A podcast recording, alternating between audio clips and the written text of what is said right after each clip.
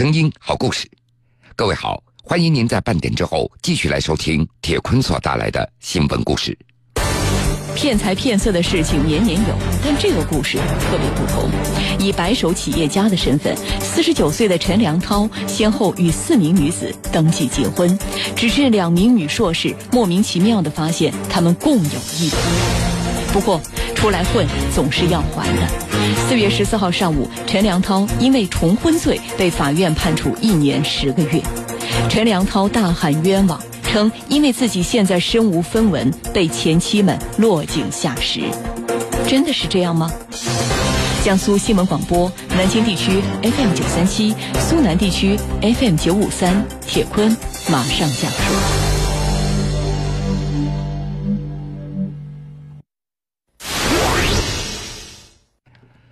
陈良涛的重婚案，那是因为他的前妻之一钱女士的儿子的抚养费所引发的。陈良涛和钱女士离婚之后，迟迟不兑现五十万元的抚养费，因此在二零一五年被七岁患有先天性心脏病的儿子告到了法院。法官深究下去，大吃一惊，他们发现，除了钱女士之外，还有李女士、赵女士和孙女士都曾经和陈良涛登记结婚。几名受害的女子表示，陈良涛在婚前会催促他们尽快的结婚生子，但是在婚后对家庭和孩子不闻不问，不少花销都是这些女子倒贴给陈良涛的。根据四名前妻给法院所提供的材料，说，二零零八年三月二十一号，陈良涛与三十八岁的赵女士在北京登记结婚，而仅仅只隔了一周。三月二十八号，陈良涛又和三十九岁的钱女士在千里之外的山东省新泰市民政局登记结婚了。结婚之后，这两名妻子几乎同时都给陈良涛生下了孩子。二零一零年三月，陈良涛与这两个人先后又办理了离婚手续。在离婚三个月之后，也就是二零一零年六月份。陈良涛又与三十五岁的孙女士在内蒙古的塞罕区民政局办理了结婚登记。就在这两个人的婚姻期间，二零一二年八月，陈良涛又与三十三岁的李女士在河南的固始县进行了结婚登记。二零一五年一月，陈良涛先是和李女士离婚，三月份又和孙女士办理了离婚。法官表示。陈良涛的行为已经构成了重婚罪的事实。由于当时婚姻登记并没有联网，因此陈良涛的重婚行为并没有被他的任何的一个妻子所觉察到。根据承办法官的介绍，这四名被害女子全都是高级知识分子，其中两个人还都是硕士，年龄都是三十多岁，跟陈良涛结婚也都是第一次。那么。这些在别人眼中都是一些白富美的女子，看上了陈良涛什么呢？法官介绍，陈良涛的这四名前妻在和他交往的时候，年龄分别在三十岁出头左右，也正是独身女性被家里人催婚的年龄，而陈良涛的出现也就满足了这些女性的心理预期。根据四名前妻的证言。他们都是在世纪家园交友网站上和陈良涛相识的。当时那是陈良涛主动联系他们的。一九六七年二月份出生的陈良涛自称是大学文化程度，毕业于洛阳解放军信息工程学院。案发前是钓鱼台山庄投资发展有限公司的经理。但是法官在查案当中发现，这个学院根本就不存在。陈良涛的教育文化程度也就成为了一个谜团。在这四张结婚登记证明中，陈良涛有的证明上写自己是大学本科文化，而在有的证明上则标注自己只是一个初中文化程度。几名前妻那都是有学历、有文化的白富美，那么怎么就通过交友网站轻易的和陈良涛交往了呢？原来陈良涛他很会包装自己。你在百度输入陈良涛的名字，会在第一页第三条的位置看到一张带有他本人照片的专访文章，题目叫做《陈良涛高考落榜生的创业历程》。这篇文章的大概意思是说，陈良涛虽然在十八岁高中毕业经历了落榜，但是经过了二十多年的拼搏和努力，现在已经成为了拥有十几家工厂的福村照明公司的老总，拥有了自己的家族企业。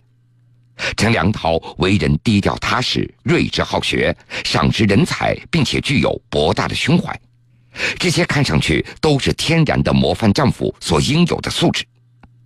这篇文章被收录在《当代河南故事商人崛起》这本书当中。这几名和陈良涛结婚的女子都表示，他们是在网上查过陈良涛的底细，看到了这篇文章，才对他的情况相信了。而法官通过调查得知，陈良涛他名下并没有任何的财产，在和四名妻子结婚之前，他在深圳曾经有一位多年一起生活的女友，而且两人还生有一子一女，目前孩子都已经成年了。陈良涛在离开老家河南固始县以后，前女友自己在做着生意，和陈良涛处在一个老死不相往来的状态。陈良涛坐享其人之福，在与两名前妻重婚期间，他都会以出差到外地谈生意为借口，在不同的妻子家留宿。但是这件事情又是怎么案发的呢？捅破这层窗户纸的是四名妻子当中性格最为干脆的李女士。那是在二零一二年，与陈良涛结婚以后，李女士突然接到一个孙女士的电话，表示想见个面谈个生意。但是见面以后，孙女士却总是询问李女士的婚姻状况，这让李女士心生疑惑。当年十二月，李女士无意当中发现陈良涛的邮箱中有这名孙女士的邮件往来，两人竟然以老婆老公相称。李女士开始就质问陈良涛，但是陈良涛的回答却说，孙女士是自己的工作助理，一直想与自己结婚。但是看到李女士嫁给了自己，所以她心怀妒忌。但是李女士并没有轻信丈夫的借口，她借故到陈良涛的老家找到了他的母亲，询问这个孙女士到底是什么样的身份。陈良涛的母亲回答说：“孙女士是自己的儿媳妇。”于是李女士再次联系到了孙女士，孙女士亮出了自己与陈良涛在二零一零年登记的结婚证。这个时候，李女士才意识到自己被重婚了，但是李女士她并不愿意举报陈良涛的所作所为。就在她一筹莫展的时候，她发现了陈良涛的 QQ 邮箱里有一封向他讨要抚养费的邮件，于是李女士顺藤摸瓜联系到了发邮件的钱女士，她才知道陈良涛此前还有过两名妻子，两人又设法联系到了赵女士。商量一起到法院起诉陈良涛重婚。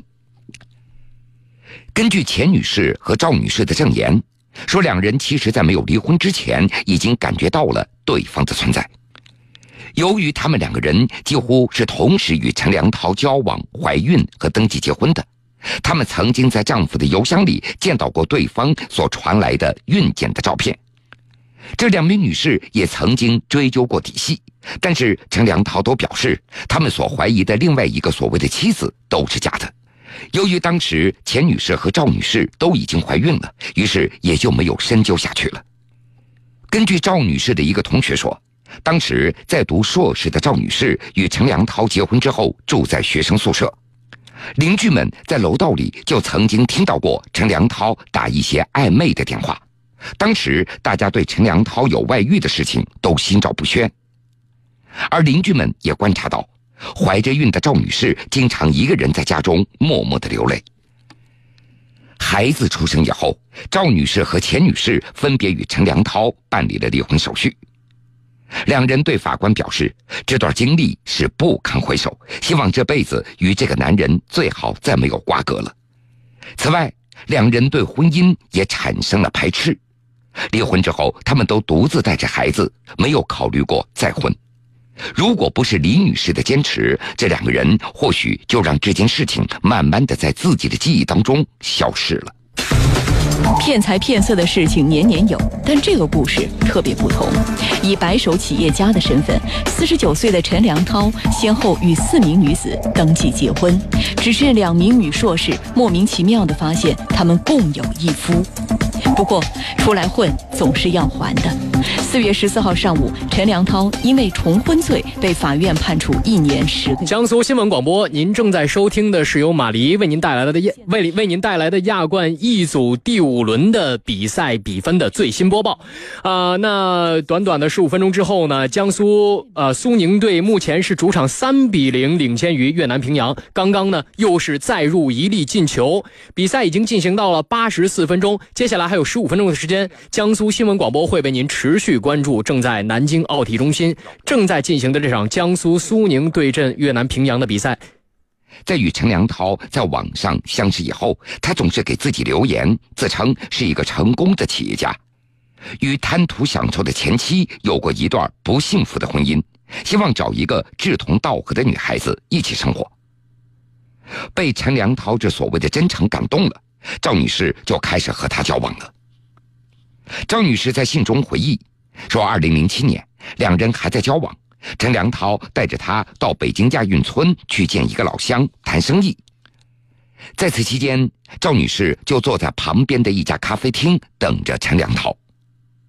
多年之后，她才知道，当时陈良涛表面上却要见老乡谈生意，实际上在跟第二个前妻钱女士约会了。”约完会，陈良涛在下楼带着赵女士离开。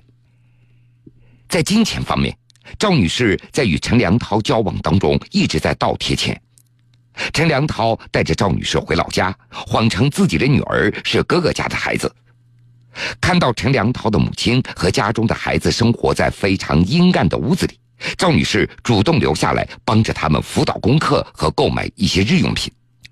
而就在这个期间，陈良涛说要进行一个考察，把赵女士一个人留在了老家。赵女士后来才知道，陈良涛那是带着当地的一个学校的小学老师到安徽玩了几天。回到北京之后，陈良涛又跟赵女士说，生意上的投资方是个骗子，自己已经是身无分文了。当时还没有毕业的赵女士，把自己的一千元的生活费全部交给了陈良涛。但是陈良涛外出一天回家之后，身上就仅仅剩下了一百多元。多年以后，赵女士她才知道，当时陈良涛拿着自己的生活费去找钱女士约会、吃饭、游玩，花掉了九百元。此后，陈良涛又以贷款等理由来借钱，赵女士不得不开口向父亲借了两万元钱。但是这所谓的贷款投资，那都是石沉大海。不仅如此，陈良涛还以赵女士岁数大了为由，让她尽快生孩子，并且办理结婚手续。结婚以后，仍然是赵女士出钱供给陈良涛生活。陈良涛不仅不管孩子，也不照顾家庭。隔三差五，赵女士还会接到陌生女性所打来的“不要缠着我老公”这样的电话。忍无可忍的赵女士在二零一零年决心与陈良涛离婚。当时陈良涛表示要补偿他一百万，但是却一直没有兑现。根据了解，陈良涛其他几名前妻也遇到过类似的情况，那就是陈良涛都会以女方年龄大，要尽快生孩子为由提出结婚，以此来拴住这些前妻，从他们的身上来获取更多的资源。在这四名前妻当中，有两名是硕士学历，两名是大学本科学历。赵女士、钱女士那都是先发现自己怀孕而不得已和陈良涛结婚的。孙女士和李女士之所以幸免遇难，那是因为孙女士的母亲对陈良涛不怎么信任，因此坚决让女儿不要生养。而李女士呢，则是因为在怀孕之前就发现了陈良涛的重婚的行为。四月十四号上午。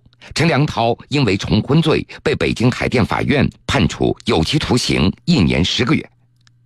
宣判之后，陈良涛大呼冤枉，说自己现在已经是身无分文了，他是被前妻们落井下石的。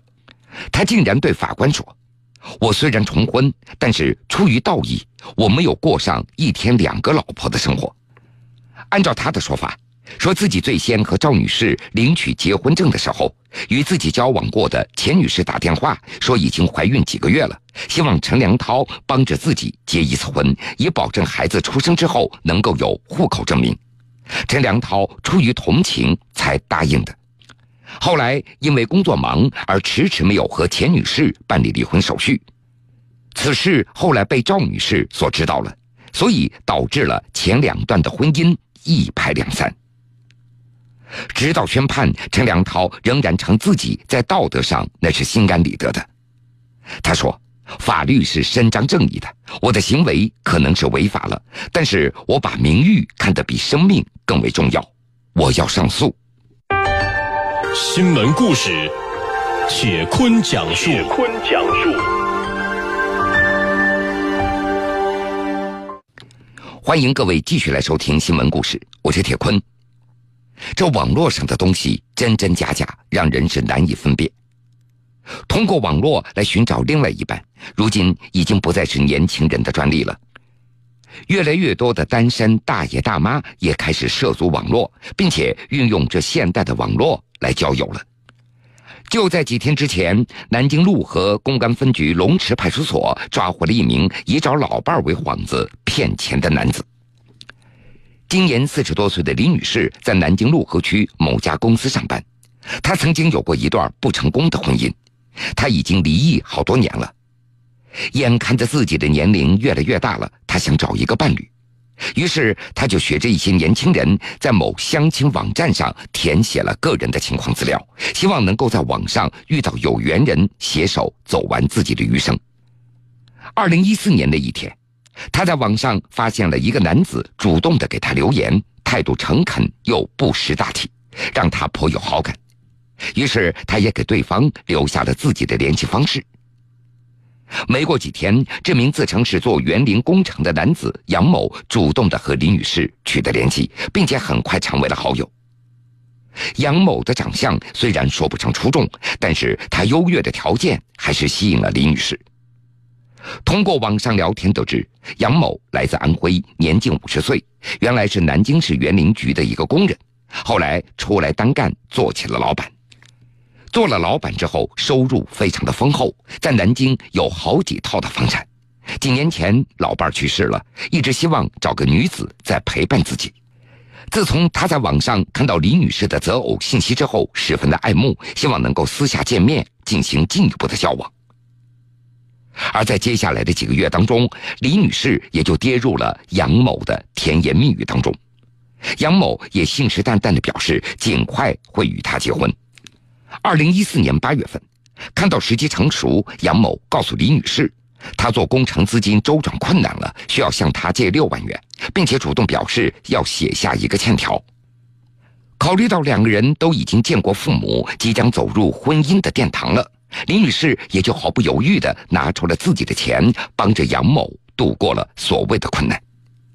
可是谁曾想，自从借钱以后，杨某开始故意疏远李女士了，电话也不接了。李女士意识到自己可能遇到了骗子，无奈选择了报警求助。警方根据李女士所提供的信息进行了立案侦查，并且根据她所提供的借条信息找到了这个杨某。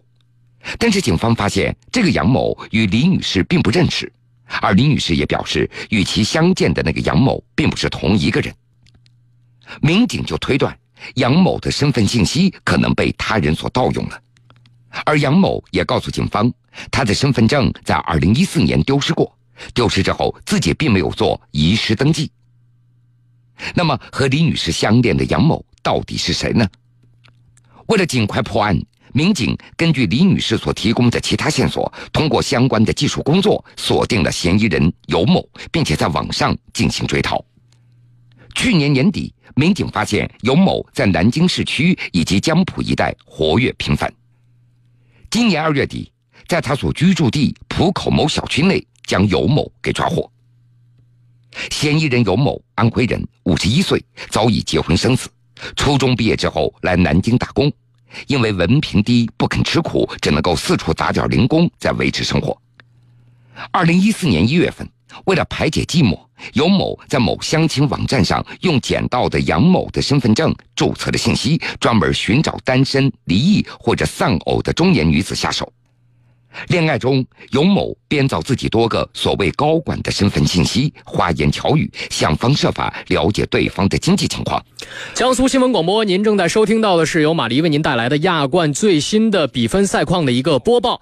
那就在刚刚呢，在南京奥体中心主场这个亚冠一组第五轮的比赛，江苏苏宁对阵越南平阳的比赛刚刚结束，最终呢，江苏苏宁将比分定格在了三比零，大比分获胜。这场比赛踢的也是比较轻松。今天呢，两场发生在咱们们中国大地上的亚冠联赛都取得了非常好的成绩。山东鲁能是一比零，首先获得了晋级权啊。现在呢，这个咱们江苏苏宁也是踢完了这场球赛，大比分获胜。预祝四支球队在亚冠之中都能有更好的成绩。女子张某，在民警的工作之下，张某也终于说出了实情。那是在二零一五年的十一月份，他在网上认识了尤某。尤某自称自己是南京南站变电所的所长。后来，两人逐步的相识相恋了。最后，尤某以拿房子缺钱为理由，骗取张某两万元，之后也就人间蒸发了。张某也觉得此事不光彩，所以也并没有报警，只能够是哑巴吃黄连，认了。张女士她早年丧偶，现在已经五十多岁了，膝下有子孙，如今也快要到退休年龄了。已经年过半百的他，是真心诚意的想找个老伴儿过日子，哪想到竟然遇到了骗子。好了，各位，非常感谢您收听了今天全部的新闻故事，我是铁坤。想了解更多新闻，敬请关注江苏广播网 vogs 点 cn。现实的是是非非，人生的悲欢离合，人生的悲欢离合，生活的酸甜苦辣，甜苦辣，新闻故事，我的故事，故事，他的故事，还有还有你的故事，你的故事。